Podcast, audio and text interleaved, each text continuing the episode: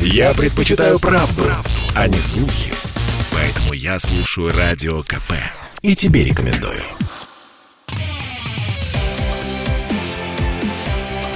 Итоги с Жириновским. Каждую пятницу на радио «Комсомольская правда» Владимир Вольфович раскладывает по полочкам главные события уходящей недели. И у микрофона Владимир Варсобин. Конечно, у нас на связи Владимир Вольфович Жириновский, лидер ЛДПР. Владимир Вольфович, сейчас э, Меркель в городе. Меркель приехала в Москву и ведет переговоры с Владимиром Путиным. Она возложила сейчас цветы к, э, к могиле неизвестного солдата. Э, это что, потепление с Западом или такой э, разведывательный рейд э, Меркель в тыл врага? Как вы думаете? Это обычное протокольное мероприятие. Любой президент или канцлер покидает свой пост, старается посетить те страны, э, с которыми он очень много работал и которые имеют большое значение для его страны. В данном случае для Германии особое значение имеет именно Россия. Мы, так сказать, не только освободили Германию от фашизма, но мы свои войска вывели, а американцы и другие оставили – то есть мы помогли немцам стать дважды свободными. В 1945 году от Гитлера, а в 1994 году э, от оккупационных армий. Она за это благодарна. Потом она училась, воспитывалась в ГДР. Многое у нее осталось от э, того режима, который был похож на советский. Она немножко и русский язык знает. И она хочет показать, что Россия и Европа не в Америку же ехать, Трамп ее тогда еще обидел, у нее до сих пор, наверное, антиамериканские настроения. А в Европе что она, в Албанию поедет прощаться, в Финляндию? То есть самый, сам Бог велел в Россию, в Москву. Это повышает ее авторитет. Все, она уходит в сентябре, она в отставке, может быть, какую-то работу еще в России получит. Это как его? Это Шрёдер, да? Шрёдер, пожалуйста, бешеные деньги получает и работа легкая. Так она может получить какую-то работу, где будет э, звучать должность и хорошие капиталы. Потому что э, в Германии и во многих странах Европы чиновнику тяжело обогатиться так, чтобы на пенсии жить хорошо. Бизнес там позволяет заработать деньги – но кто всю жизнь работал чиновником, то это, я говорю, очень мало возможностей откладывать деньги. Владимир Владимирович, но ведь это, но ведь это предательство, кстати, со стороны Шредера немцы так и видят, потому что вы можете себе представить, чтобы высокий кремлевский чиновник после отставки поехал бы служить э, западному правительству. Ну, как э, помнится, кто там, Козырев у нас э, так и сделал. Это не служить правительству, это чисто коммерческая должность. Он там возглавляет в «Газпроме» какую-то должность, поэтому здесь как раз нет проблемы. Это вполне допустимо.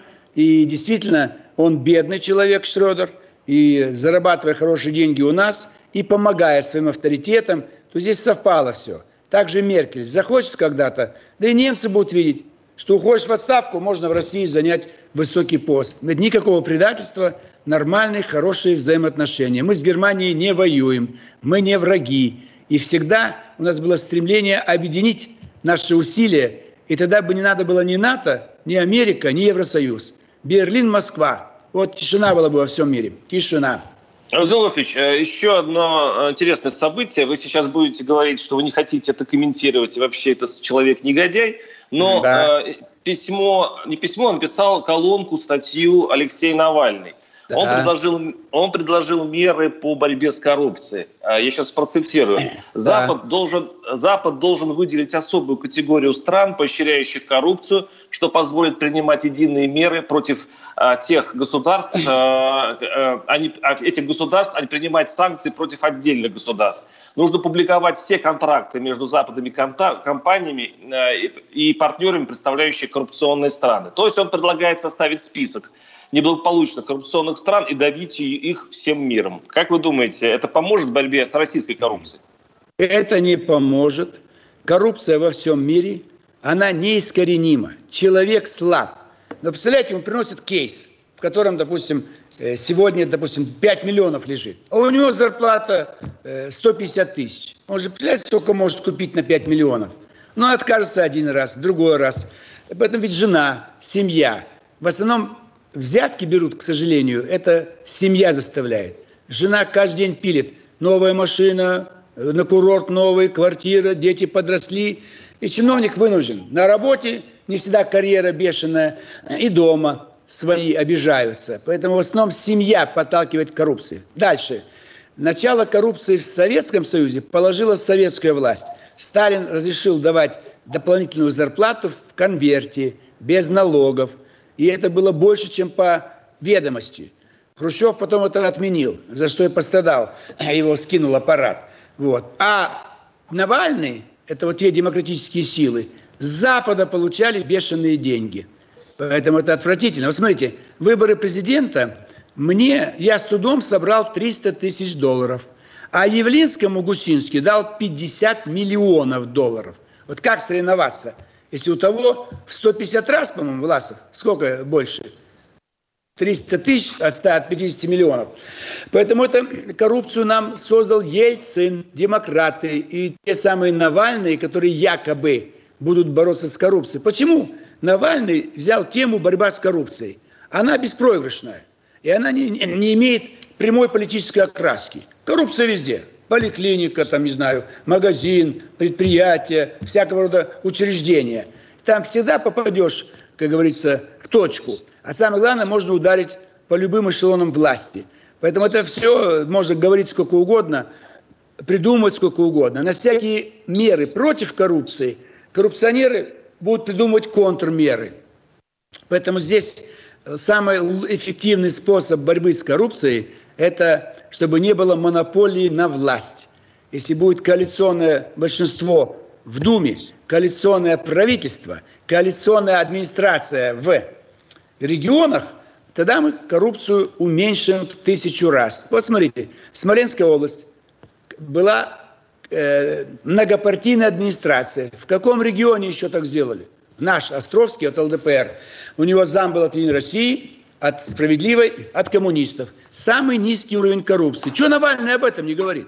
Там, где губернатор от ЛДПР, самый низкий уровень, копейки. Владимир Сипягин. Владимир Владимирович, то, то, что у вас считается низким уровнем, э, для Европы, условно, считается гигантским уровнем. Почему у нас в России, вот, вот с такими речами, что, что а, коррупция есть везде, у нас процветает махровое воровство.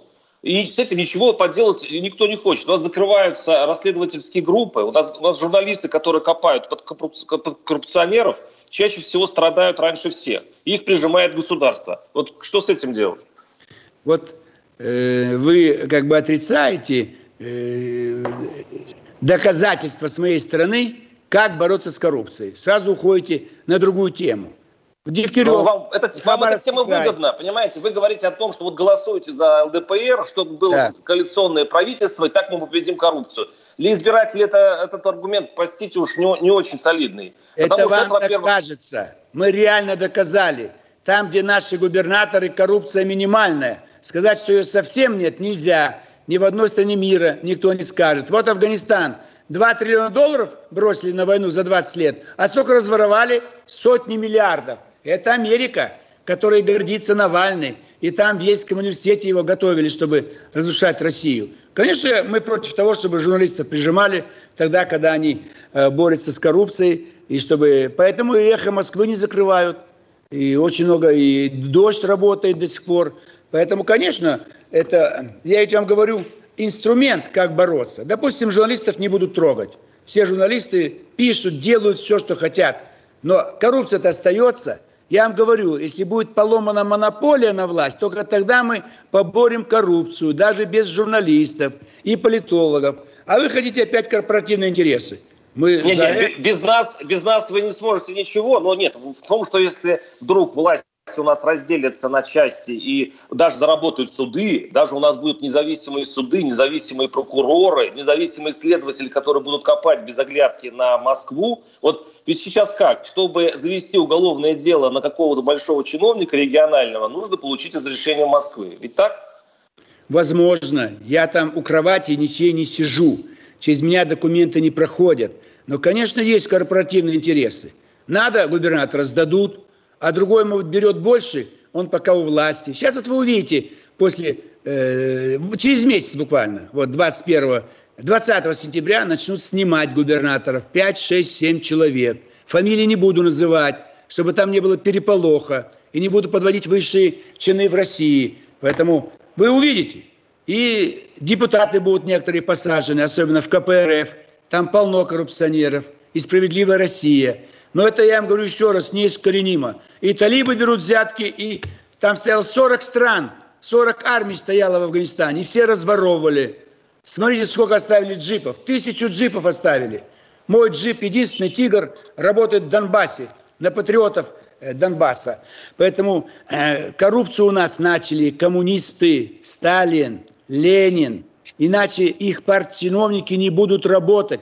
Давали двойные, тройные оклады. Дачу дать, все увидят. У, какая дача. Квартиру, у, какая квартира. А конвертик в карман-то сунул, а там две зарплаты. Поэтому надо думать о коренной причине. Это именно советская власть. При царе не было таких взяток. А сегодня это вот еще и Запад прикармливает. Помните, у нас был э, значит, помощь 4 миллиарда долларов. Чубайс распоряжался. Нам выделил Международный валютный фонд. Где эти деньги? Это люди Навального, его сторонники разворовали. Владимир сейчас... Деньги даже не пришли. При даже в нашу России, не пришли. Владимир Вольфович, при путинской России воруют намного больше, чем в 90-е и в советское время вместе взятые. Ну, слушайте, это как бы секрет Полишинеля. Почему-то в 90-е даже воровали меньше, чем сейчас. Вот в чем беда. Но мы сейчас поговорим об этом и дальше. Кстати, э, да. затронем тему Афганистана. Через несколько минут оставайтесь с нами. Послушай, дядя, Радио КП. Ведь недаром я его слушаю. И тебе рекомендую. Итоги с Жириновским. Каждую пятницу на радио «Комсомольская правда» Владимир Вольфович раскладывает по полочкам главные события уходящей недели. У микрофона Владимир Варсобин и э, Владимир Вольфович Жириновский, лидер ЛДПР. Э, Вольфович, э, ну что ж, попробуем посмотреть на Афганистан, попробуем решить все-таки с вашей помощью этот вопрос, что будет с Афганистаном дальше. Москва втягивается или не втягивается все-таки в этот конфликт? Если, Америки, если Америка оттуда уходит, кто-то должен туда прийти. Вот мы должны все-таки закончить тему коррупция. Сейчас у нас вузы, студенты, многие обижены. В этом году взяли, сделали только одну волну для поступления. Кто не прошел, все, никуда не могут пойти. Это зачем кто-то сделал? Кто-то предполагал, что через такую систему поступления в вузы больше можно получить на карман. Так давайте этому сопротивляться. А кроме Власова Чернышова никто этим не занимается. Вот смотрите, единственный вуз в стране, Институт мировых цивилизаций, Москва, Ленинский проспект 1, он продолжает принимать до 1 октября. Вот спасение для ребят. У тебя с любым сертификатом, без ЕГЭ примут. Ну, да, надо, чтобы была социальная реклама. Ребята переживают, плачут. Все, не поступили. Можно поступать. Есть вузы. Теперь это Афганистан. Афганистан – это моя тема. Это Средняя Азия. Я там родился, город Верный. Сейчас носит название Алматы. Два, 18 лет. То есть три решения, три пути решения афганской проблемы. Три. Первое – ничего не делать. Ничего не делаем. Пусть само по себе идет. Вот стреляют в, около аэропорта, какие-то казни на улицах. Мы же не можем вмешиваться, чужая страна. Второй вариант. Банды э, террористов и фанатиков уже и выходят с Афганистана, не остаются там. Это не обязательно талибы. Это приезжие из Сирии, из Ливии. Врываются на, в Среднюю Азию. И там начинается гражданская война, как это было в Таджикистане 92 год. Взаимная резня. И тогда, когда какая-то часть Средней Азии, небольшая, может быть, не вся, обратится к Москве, пожалуйста, примите в состав российского государства в качестве губернии Бишкекская, Душанбинская, Ташкентская, Ашхабадская, Алматинская.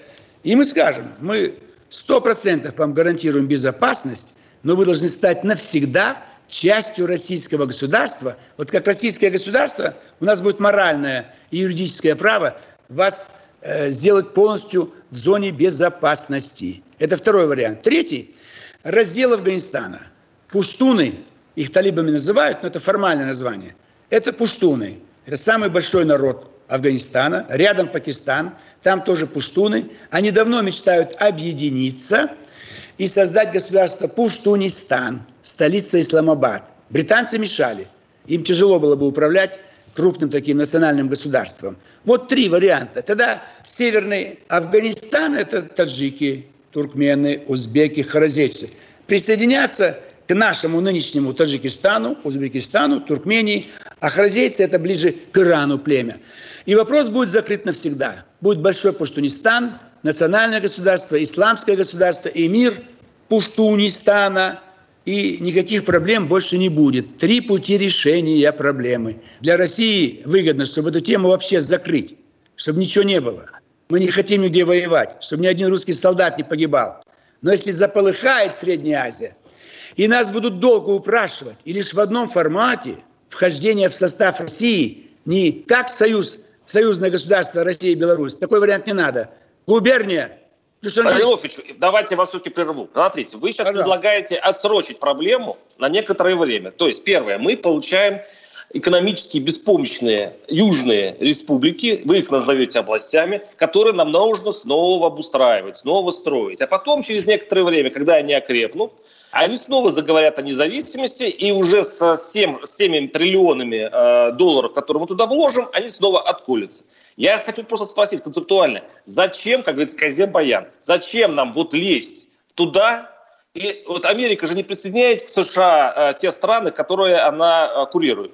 Так зачем нам обязательно всех к себе присоединять и всех э, их кормить? Владимир Вольфович, не является ли это концептуальной ошибкой, которая еще пошла с 18-19 века, когда Россия перерастала вот этими южными и, к сожалению, бесполезными для Москвы э, в экономическом смысле э, землями? Бесполезными они стали только в период советской власти, когда мы стали не только оттуда не выкачивать ничего, но туда вкладывать. Города, музеи, заводы, фабрики, метро, все туда, туда, туда, забираю у русских. Я имею в виду вхождение в состав России без учета этнической составляющей. Вы просто субъект России – и развиваться будете в соответствии с вашими возможностями. Ничего Москва больше никому давать не будет, ни одного рубля. Но эти регионы очень богатые. Вы, Варсобин, там не были никогда, а я там родился. Там вся система элементов Менделеева. Там огромные залежи урана, газ, нефть. Все, что нужно для развития любой страны, там есть.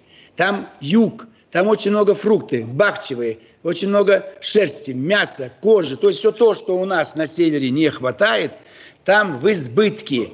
Там кожи, там кожи зарывают землю, сжигают. Это дубленки, тулупы, а у них нет переработки. А мы им наладим переработку. Владимир вы были в Чечне? Вы, вы, вы были в Чечне, Владимир Владимирович? Везде был. Правильно. Да, а вот теперь вспомните, а теперь вспомните, сколько мы вложили в Чечню. Вы, вы посмотрите, э, какие, сколько миллиардов там зарыто именно в Чечне. У нас, к сожалению, видим такая ментальность. Мы не можем просто прийти и э, ничего не дать. Мы обязательно будем показывать, что вы не зря пришли, что мы сейчас вам покажем, э, мы сейчас вам гранитом вы, выместим, э, вы, выместим города, мы вам построим фа фабрики. Вы понимаете, что это будет? Хотя бы для того, чтобы пустить пыль в глаза местным. Владимир э, к сожалению, так произойдет, если вдруг ваш проект будет... Э, и потом, вы думаете, что они так просто откажутся от своего национального э, достоинства и не потеряют свою государственность просто так? Они, может, притворяться на некоторое время, но, к сожалению, как показывает история, все равно э, эти территории отойдут от России. Поэтому, может быть, сосредоточиться все-таки на наших внутренних проблемах, накормить, наконец-то, нашу страну, накормить, наконец-то, глубинку России, где, извините, деревни умирают. Может быть, все-таки сосредоточиться на своих проблемах? Неправильная позиция в корне неправильная. Вы абсолютно ничего не понимаете, что такое государство. И не понимаете, о чем я говорю. Мы не должны никому помогать. Мы будем оттуда выкачивать все ресурсы до последнего камушка, до последней капли нефти, газа. Не захотят, пусть погибают. У них выбора нет, Варсобин. Или их уничтожат варвары с юга, с Афганистана, или они станут частью великого государства – где у них будет полная безопасность. А мы давать им больше никогда не будем. Это делали коммунисты, которым вы тайно симпатизируете. Вот они хотели доказать, что если красный флаг, коммунистическая партия, все, вы будете жить лучше, а русские подождут. Это и была главная причина распада нашей страны. Русским надоело кормить азиатов на всех наших южных границах. Поэтому, когда я говорю Присоединить я не имею в виду взять нахлебников, иждивенцев, мародеров, захребетников. Я говорю о том, что это будет наша страна. Там будут русские губернаторы, русская полиция, русская армия, русские прокуроры. И любой, кто заикнется какой-то независимости, будет пожизненно сидеть в лагерях на севере. Я же не могу вам всю картину нарисовать. Какой будут новые присоединенные земли? Давайте мне два часа эфира. У нас с вами чуть-чуть эфира. Другая будет. Вы судите по тому, как было при советской власти, вы правы. Мы все туда отправляли, все им давали, закрывали глаза на их малограмотность. У нас в классе девочка была, Халимова, фамилию еще помню. Отец 4 класса образования. Кем он был? Министр автомобильного транспорта Казахской ССР. А парень, окончивший Московский автодорожный институт МАДИ, начальник цеха. Есть разница огромная. Как это делала советская власть, чтобы показать Западу. У нас национальные кадры. Всеми национальными территориями руководят местные кадры. Это и, это и привело к гибели государства. Поэтому я ни в коем случае не предполагаю, что мы кому-то хоть одну копейку лишнюю дадим. А если будем присоединять какие-то земли, то только для того, чтобы они заткнулись раз навсегда. И слово «независимость» они бы забыли. Вы одно государство, Россия, никакой федерации, никакой конфедерации, централизованная с точки зрения управления и максимум свободы управление финансами. Сами решайте дороги, больницы, школы, поликлиники. Пожалуйста, на душу населения будем деньги давать. Не по национальному признаку, не по религиозному, на душу населения. Владимир Владимирович, скажите, а вот все-таки заканчивая тему Афганистана, по какому пути, как вы думаете, спрогнозируйте, пожалуйста, все-таки пойдет ситуация?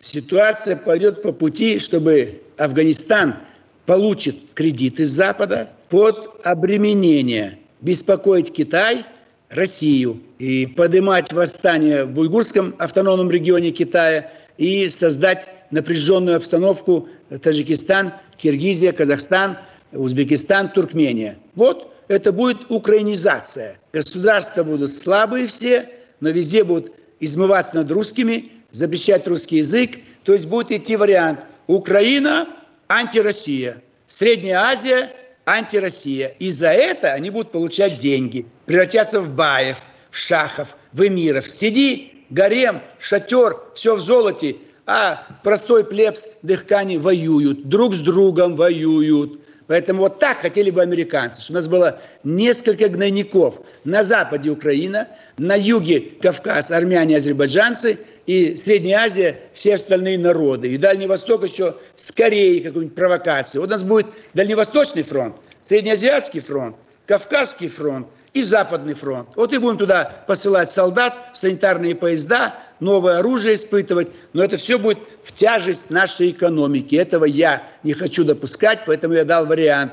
Кто хочет мира, безопасности, назад, домой, в Россию. Мы сейчас выходим на небольшой блок рекламы. Я предпочитаю правду, правду, а не слухи. Поэтому я слушаю Радио КП. И тебе рекомендую. Итоги с Жириновским. Каждую пятницу на радио «Комсомольская правда» Владимир Вольфович раскладывает по полочкам главные события уходящей недели.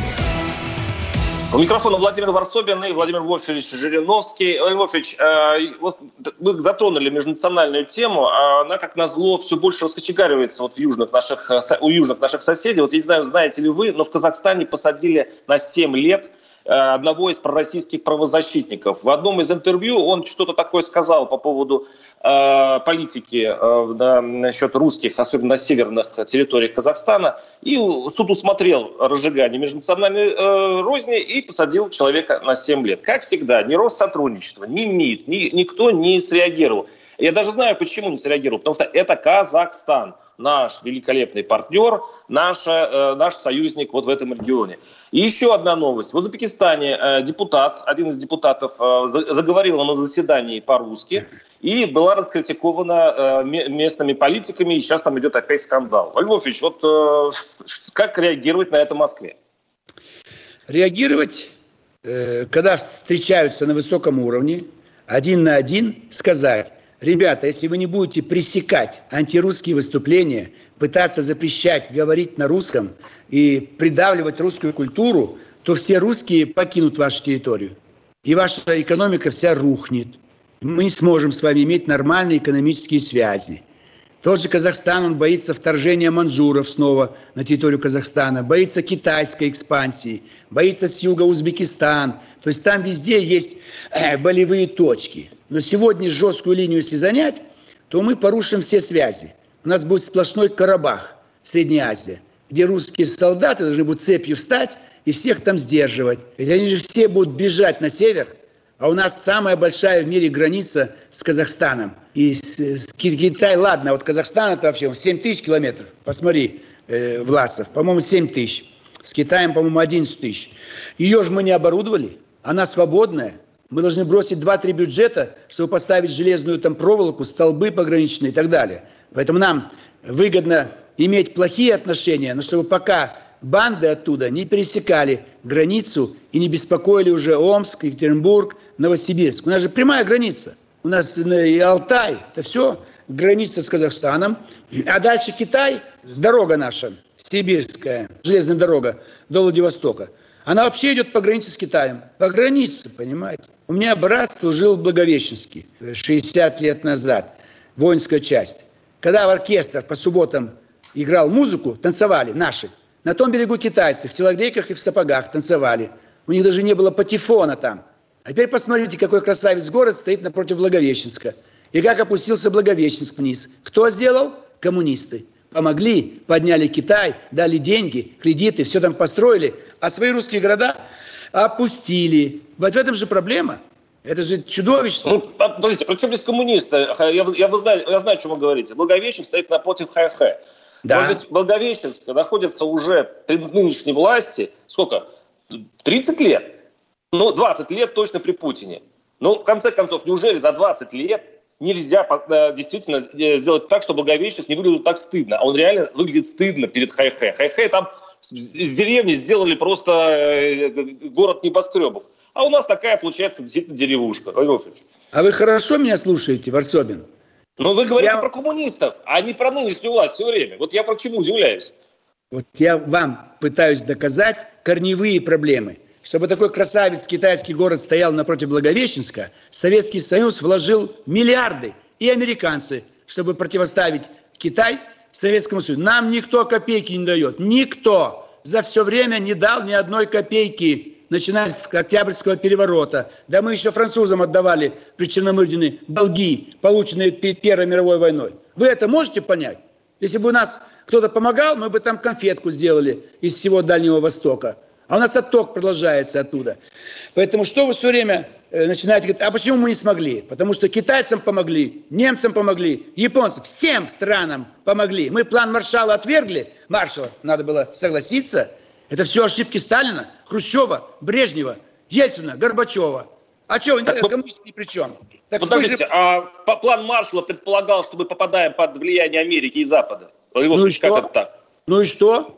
Ну и что? Мы были союзники.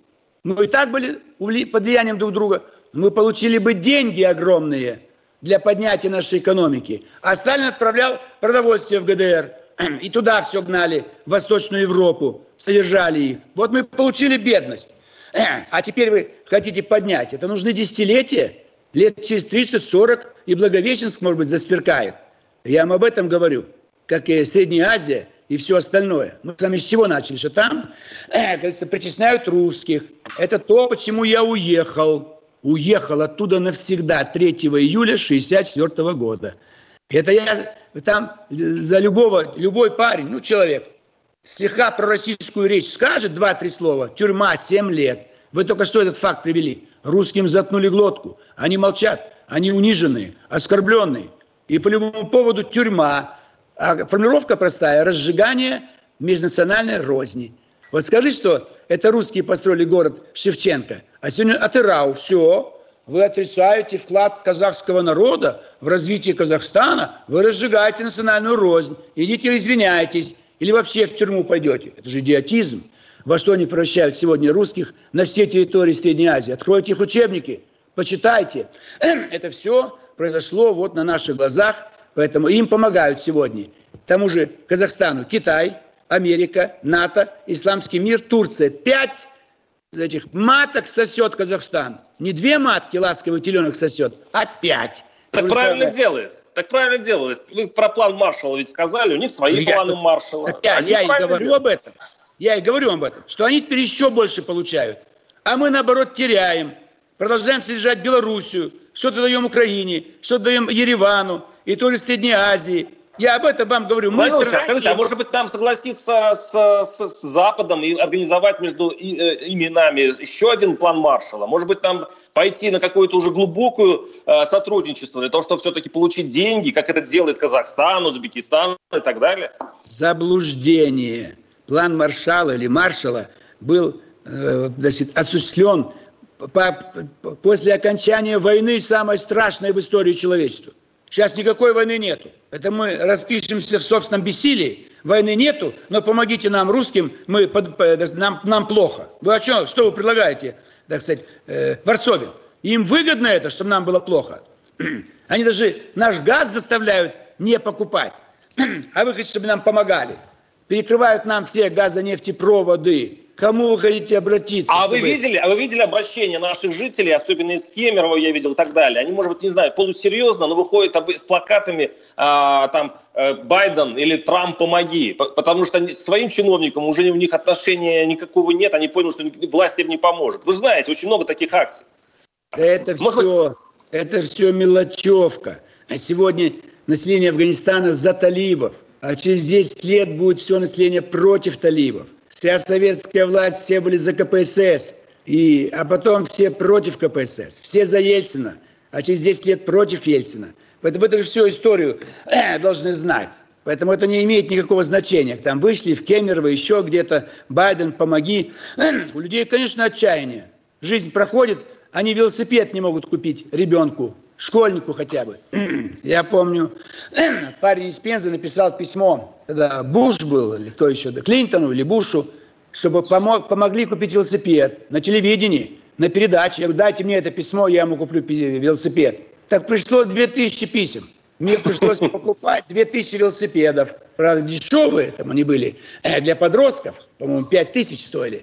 Э, поэтому люди обращаются, дети пишут. Это все не имеет значения, Варсобин. Мы обсуждаем с вами военно-политическую стратегию. Мы же тоже нянчимся с Белоруссией. Потому что иначе уйдет в НАТО, уйдет к Вильнюс, к полякам. И мы вынуждены давать больше, чем могли бы давать. А назад получаем молоко, которое у нас есть. Назад ну, да. получаем картошку, которая у нас есть. Назад получаем трактора, которые у нас есть. Он нам ничего Белоруссии не дает из того, в чем бы мы нуждались. Как с Кубы за 39 земель мы везли сахар тростниковый. У нас свой свекольный на Белгородчине. Мы вынуждены были хоть что-то брать с них, с этих нищих. Поэтому здесь надо глубоко знать, э, господин Варсобин, вы какой вуз заканчивали? Факультет журналистики? Да. А? Да. МГУ?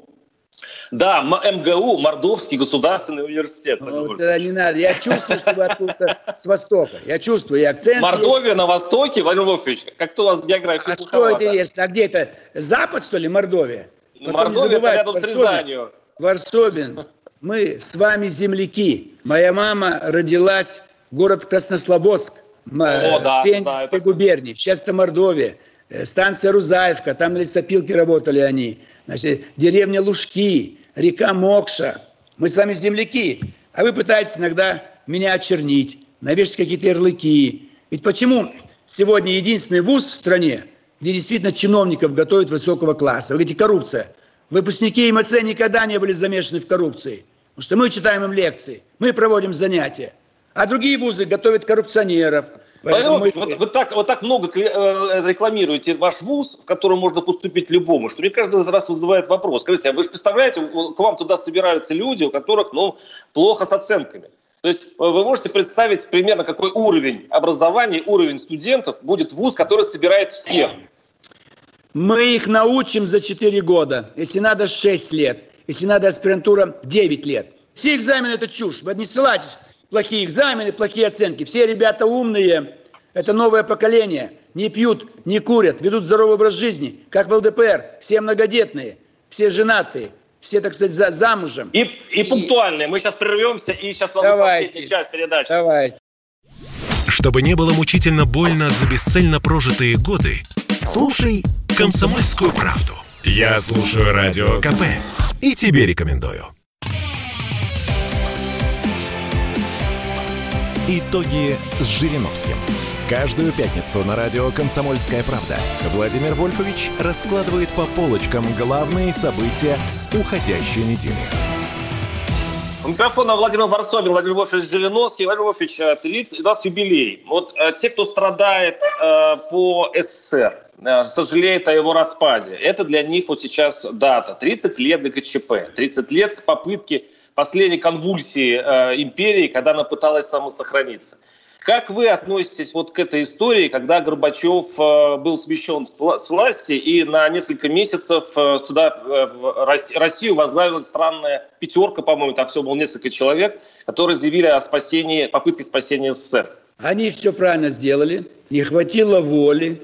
Крючков слабовольный, парень с Волгограда, работал на заводе. Это ваша кадровая политика ленинская и дети кухарок будут управлять государством. Никогда не будут. Кровь и насилие. Сын сапожника Сталин что натворил? Рабочих Крючков что натворил? Все остальные, все из деревень. И вы из, в деревне родились, Варсобин. Это я, в Петер... я в Петербурге родился, в Ленинграде. Ну, случайно в командировке там были ваши родители. А по уровню знаний, по психологии вы из Мордовии, из глухого мордовского а, села. А вот давайте не оскорблять, первое, Мордовию, а второе, простых людей, которых очень много, кстати, и которых, к, к сожалению, голосуют за вас. Вот слушая такие речи, я бы за вас голосовать не стал, Владимир Вольфович. А что вот вы унижаете такие, людей? Вот такие, как вы, за меня не голосуют, поэтому будете жить всегда в говне, Варсобин. И сто раз будете спрашивать, а почему бедно живем? А почему мы не можем? А почему не получается? Потому что таких, как я, мешаете нам возглавить страну, мешаете ЛДПР стать правящей партией. И все не Я не живу в говне, Владимир Вольфович, я, просто не, я просто не голосую России. за говно. А вы за кого голосовали все эти выборы? Восемь раз уже была кампания по выборам. За кого восемь раз голосовали? А? За коммунистов? А, один раз за Зюганова, а большинство И? за Явлинского. Во, во, это вообще это вообще гадость, Явлинский, гадость. А вы за него голосовали. Он против Крыма, против Донбасса. В чистом виде агент спецслужб. Хуже Навального. Навальный честнее его. Поэтому Навальный в тюрьме, а Явлинский на свободе. Пьет кофе. Это же чудовище. А вы за яблоко, потому что вы ни черта не понимаете, что такое Россия. Вам всякое говно подсовывают явлинские коммунисты, а вы голосуете за них. За ЛДПР ну да, а для, вас, а для вас Россия, когда можно оскорблять граждан, просто называть их быдлом, а и при этом за вас голосуют. Альмофич, вы нашли ключик, видимо, к России, да? Вы считаете, Я... что можно развязанно вообще относиться к своим избирателям? Надо говорить правду всем избирателям, что большевики преступники, демократы преступники, и их покрывают некоторые журналисты, политологи, Запад против нас – на юге, возможно, страшная афганизация Средней Азии. Я об этом говорил 20 лет. Чего вы об этом, Варсобин, не говорите? Я предупреждал, мы признаем правительство талибов. 97 год, 98 2003, 2014. Весь интернет заполнен моими э, значит, изъяснениями, что вам придется нам признать тали, талибов. Наступило мы, время. Мы, мы, мы уже а что Зюганов? Давал прогноз Зюганов? Миронов давал прогноз? Единицы давал. Они ни черта не понимают во внешней политике. А внутренняя зависит от внешней. Если мы бедные, потому что проигрываем на внешнем фланге, на внешнем фронте. Понимаете? А вы этого ГКЧП. ничего не ГКЧП, Я один давал прогноз. Я давал прогноз. А вы все мне а, обвиняете, разжигаем национальную рознь, еще чего-то. В тюрьму хотели посадить за прогноз по Ближнему Востоку. Да, в 94 году еще ничего не было, но заполыхало через 20 лет. А Жириновский был прав. Мы сейчас говорим ваше, о ГКЧП. Ваше, о ГКЧП. ваше, так сказать, э, признание, признание моих заслуг. Я хочу, чтобы вся страна стала более умной. И слушали меня, ЛДПР, и меня, а не дураков-коммунистов, или эсеров, или еще каких-то мракобесов, которые все про Сталина вспоминают. Вспоминают все, так сказать, репрессии. Это чудовищно. Поэтому вы должны понять, что номер три в бюллетене ЛДПР – это ведь тройка удалая. Это три богатыря. Это по русскому обычаю на троих. Я что, это придумал, Варсобин? А у других вообще другие цифры. А мы получили цифру, которая характерна для русского а, человека. А КПРФ получила один, а быть первым... Это, это хуже двойки. Гонки, это лучше. Один, кол, кол, кол получила. Единица самая последняя оценка плохая в нашей школе. Двойка а вы троечник, а вы троечник, Владимир Владимирович. Это удовлетворительно, Варсобин, удовлетворительно. Это очень даже хорошо. Но я имею в виду символы. символ. Что такое тройка? Что такое единица? Назовите хоть один символ. На кол посадить символ. А тройка, я сказал вообще, тут у меня 20 наименований есть про тройку.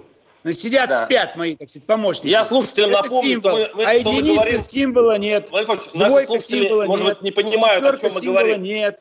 А? Дело в том, что э, э, наши слушатели, может быть, даже не понимают, о чем мы говорим. Дело в том, что э, была жеребьевка, и да. партии каждый получил э, номер, по которому будет в избирательном листе. И получается единицу, то есть первым в списке будет КПРФ, ЛДПР получила три, третье место. Э, вот, вот и все. Я, помолчите, Варсобин, я расшифровываю еще раз.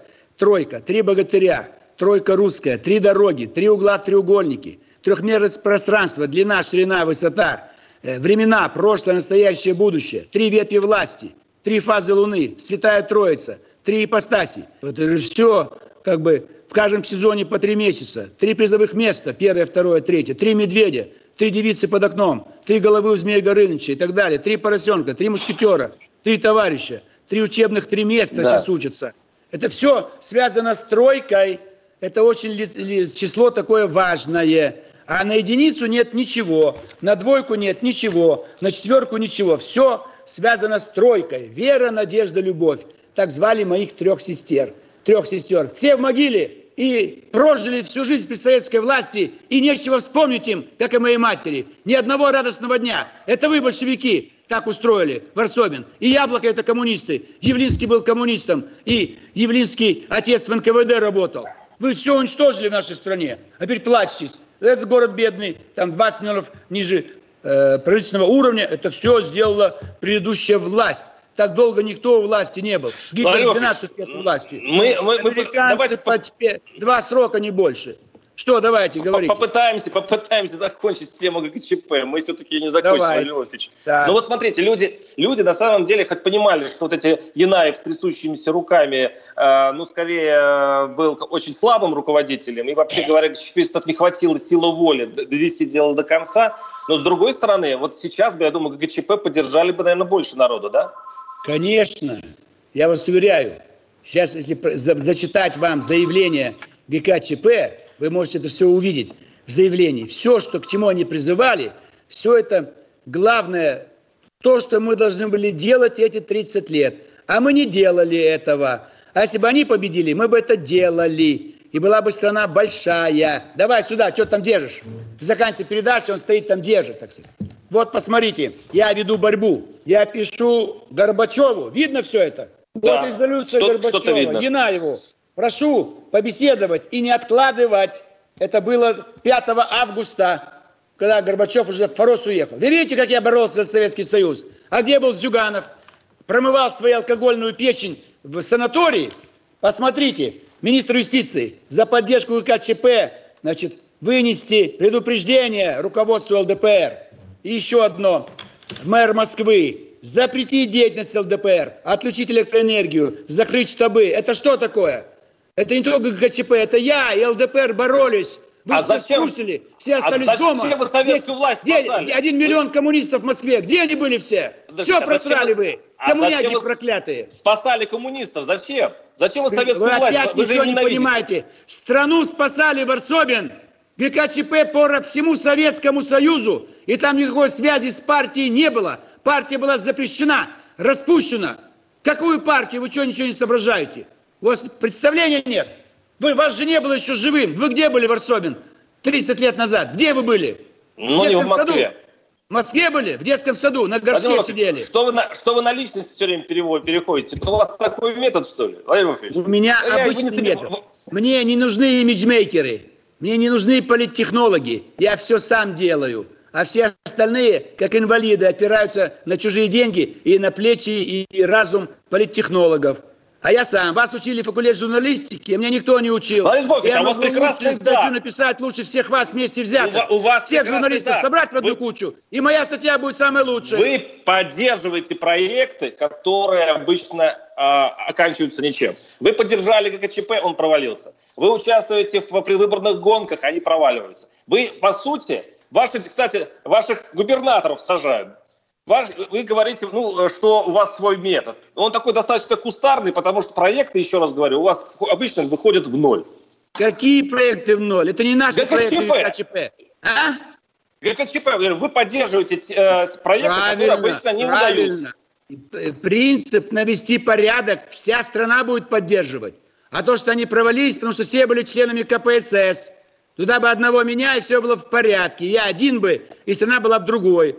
Причем есть проекты. Если еще, может быть, космический корабль упадет, и тоже я что-то такое не то сказал. А вам как вы будто бы не предлагали, подождите, а, а вас, вам не предлагали министерский пост? Вам, почему вы все время э, находитесь на трибуне Думы и ни разу не э, занимались конкретным управлением страны? Вам что, не предлагали? Я думаю, предлагали. Никогда не предлагали. Боятся. А почему? Потому что когда я буду на высоком посту, коррупции не будет, Варсобин. Вы все ищете, как бороться с коррупцией. Дайте власть такой таким, как я. А вы не даете. Поэтому погрязли в коррупции, как в грязи. Ни одного поста не дали. Курьерское место не дали никогда. Потому что боятся, что я это, работу этого министерства наизнанку выверну. Наводить порядок нужно. Я сумею. Головы полетят, так и надо. Варсобину глотку заткнуть, Варсобину закроем. Эхо Москвы закрыть, закроем его. Завтра в 7 утра слушайте меня снова. В воскресенье в 5 вечера слушайте меня снова. Встретимся через неделю. Спасибо, Владимир Вольфович. До свидания. До свидания. Итоги с Жириновским.